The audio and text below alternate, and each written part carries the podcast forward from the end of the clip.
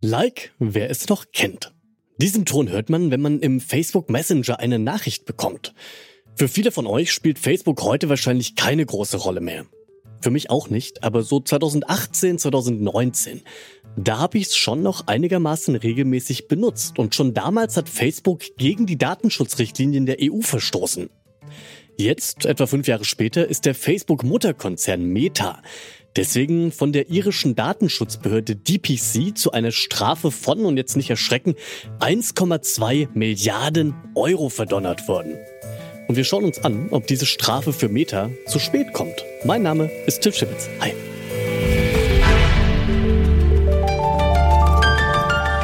Zurück zum Thema.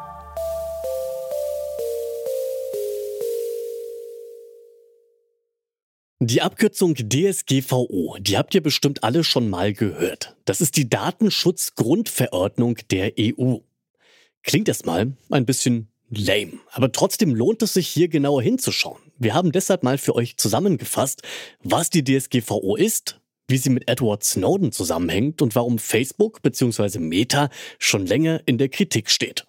Hier die Tagesschau aus dem Mai 2018. Die neue Datenschutzgrundverordnung ist heute EU-weit in Kraft getreten. Damit wird die Verarbeitung und Speicherung der Daten von mehr als 500 Millionen Menschen strenger geregelt. Seit 2018 gilt die DSGVO EU-weit. Warum diese Verordnung trotz Schwierigkeiten an den Start gegangen ist, das hat die ehemalige Europaabgeordnete Viviane Reding in der Sendung Quarks erklärt. Das war Snowden. Wenn es die Snowden-Skandale nicht gegeben hätte, dann wäre dieser Weckruf nicht dermaßen entstanden. Und durch diesen Weckruf bekamen wir dann die starke Mehrheit sowohl im Rat als auch im Parlament. Zur Erinnerung, 2013 hatte der Whistleblower Edward Snowden Informationen über Überwachungsaktivitäten von US-Geheimdiensten geleakt. Seitdem die DSGVO eingeführt worden ist, ist Facebook immer wieder Thema, wenn es darum geht, dass Daten nicht gemäß den europäischen Standards gesichert werden. Da gab es zum Beispiel einen Datenskandal, bei dem Facebook die Daten von 87 Millionen Nutzerinnen an das britische Unternehmen Cambridge Analytica weitergegeben hatte. Und im Juli 2020 hat dann sogar der Europäische Gerichtshof über die Datensicherheit bei Facebook geurteilt. In der Tagesschau klang das so. Das Urteil fällt deutlich aus. Persönliche Daten von Europäern sind in den USA nicht genauso gut geschützt wie in Europa. Hintergrund ist eine Praxis, in der es darum geht, dass Facebook persönliche Daten seiner europäischen Nutzer in den USA abspeichert. Eine solche Datenübertragung im großen Stil wäre aber nur dann erlaubt, wenn die Daten in den USA genauso gut geschützt würden wie in Europa. Dass dies nicht der Fall ist, liegt an den umfangreichen Überwachungsprogrammen amerikanischer Sicherheitsbehörden. Ähnlich wie der Europäische Gerichtshof hat jetzt auch die irische DPC ihre Strafe begründet. Facebook speichert die Daten der Facebook-Nutzerinnen aus der EU auf Servern in den USA. Und da sind sie nicht sonderlich sicher. Ich habe darüber mit dem EU-Korrespondenten Alexander Fanta von netzpolitik.org gesprochen und wollte von ihm wissen, braucht Meta jetzt also neue Server? Die kurze Antwort ist ja. Die bisherigen Praktiken sind eindeutig für rechtswidrig erklärt worden. Das ist schon ein ziemlich, ziemlich großes Urteil. Man darf ja nicht vergessen, Meta hat hunderte Millionen Nutzer mit seinen Diensten Facebook und Instagram in der EU. Und alles, was bisher über Facebook läuft, über Facebook-Server läuft, läuft auch über die USA. Da geht es ja um private, sehr intime Daten von uns, also was wir nicht alles über Facebook, über den Messenger, über Instagram teilen und all das ist damit auf US-Servern quasi abrufbar, wenn amerikanische Geheimdienste das wollen. Und wenn das jetzt vorbei ist, dann wird das eine ziemlich, ziemlich schwierige Operation für Meta. Die müssen nämlich diese ganzen Daten auf amerikanischen Servern löschen und auf europäische Server übertragen. Zumindest sagt das die irische Datenschutzbehörde. Nun gilt ja die Europäische Datenschutzgrundverordnung schon seit 2018. Das heißt, eigentlich verstößt Meta ja bereits seit fünf Jahren gegen diese Verordnung. Warum kommt denn die Strafe dann jetzt erst? Das ist eine gute Frage. Also das war ja etwas, was man nicht so richtig bedacht hat, wie man die Datenschutzgrundverordnung gemacht hat. Nämlich die zuständige Behörde ist immer die in einem EU-Land, in dem ein Konzern seinen Europasitz hat. Und die meisten großen Konzerne wie eben Facebook oder auch Google haben ihren Europasitz in Irland, in Dublin. Und die dortige Datenschutzbehörde hat relativ wenig Ressourcen. Die saßen lange irgendwie über einer Pommes Chipsbude über einem Chipsshop und hatten ähm, nur ein paar Angestellte. Mittlerweile sind die deutlich größer, aber die haben immer noch viel zu wenig Ressourcen, um quasi den größten Konzernen auf der Welt bei ihren Datenschutzpraktiken auf den Zahn zu fühlen. Manche sagen, das ist auch ein bisschen Absicht, weil die irische Regierung das gerne möchte, dass diese Konzerne bei ihnen bleiben, ebenso wie eben niedrige Steuern.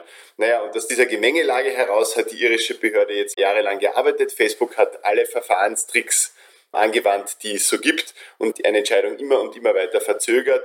Und erst vor etwas mehr als einem Monat hat der Europäische Datenschutzausschuss, in dem sich alle EU-Datenschutzbehörden treffen, das erzwungen, dass es jetzt endgültig eine Entscheidung gibt und haben quasi der irischen Datenschutzbehörde ein Ergebnis angeordnet und das hat sie jetzt umgesetzt. Meta hat schon jetzt angekündigt, gegen die Strafe Berufung einzulegen. Darüber hinaus hat der Konzern auch mehrfach angedroht, sich aus der EU ganz zurückzuziehen. Das würde dann für uns Userinnen und User in Europa bedeuten, kein Facebook und kein Instagram mehr. Alexander Fanta von netzpolitik.org hält diese Drohung allerdings für unrealistisch. Ich halte das für sehr, sehr unwahrscheinlich. Mark Zuckerberg hat vor ein paar Wochen in einem der Telefongespräch mit Investoren gesagt, dass Europa bzw. der europäische Datenraum 10% des Umsatzes des Konzerns ausmachen. Und man muss ja sich erinnern, dass dieser Konzern hauptsächlich mit Werbung sein Geld verdient. Wenn jetzt Meta in Europa keine Werbung mehr machen könnte, seine Dienste nicht anbieten könnte, dann würde das diesen Konzern ziemlich, ziemlich empfindlich treffen. Also viel mehr als jede Datenschutzstrafe. Dass die ganz sich zurückziehen, ist, glaube ich, nicht wirklich plausibel, würde geschäftlich einfach nicht funktionieren für den Konzern. Ich glaube, dann würden die Investoren Meta in Scharen verlassen. Nun wird ja aktuell auch über ein neues Datenschutzabkommen diskutiert, mit dem der transatlantische Datenverkehr zwischen der EU und der USA neu geregelt werden soll.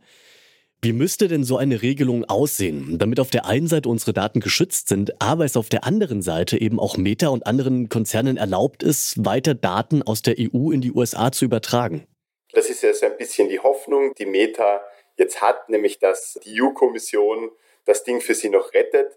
So ein neues Rahmenabkommen würde quasi Meta eine Blanko-Erlaubnis geben, dann doch weiterhin Daten zu übertragen das ist ja etwas, was Kommissionspräsidentin von der Leyen angekündigt hat, dass es kommen wird. Allerdings war bisher immer die Frage, wie man das tatsächlich kompatibel macht mit den Urteilen, die es schon gab vom Europäischen Gerichtshof. Der Europäische Gerichtshof hat immer gesagt, solange es plausibel ist, dass amerikanische Geheimdienste alle Daten von Europäern auf amerikanischen Servern mitlesen und quasi durchleuchten, solange kann das nicht in Ordnung sein, zumal man ja auch als Europäer dagegen gar nicht einmal rechtlich vorgehen, nicht klagen kann. Und die Lösung, dieses neue Datenabkommen zwischen USA und Europa, sollte quasi eine Ombudsstelle schaffen, wo man sich dann schon beschweren kann als Europäer. Aber da hat es viele Einwände gegeben, dass das immer noch eine sehr, sehr schwache Möglichkeit ist, die bei weitem nicht ausreicht für einen, die Art von Rechtsschutz, der uns mit der DSGVO versprochen worden ist.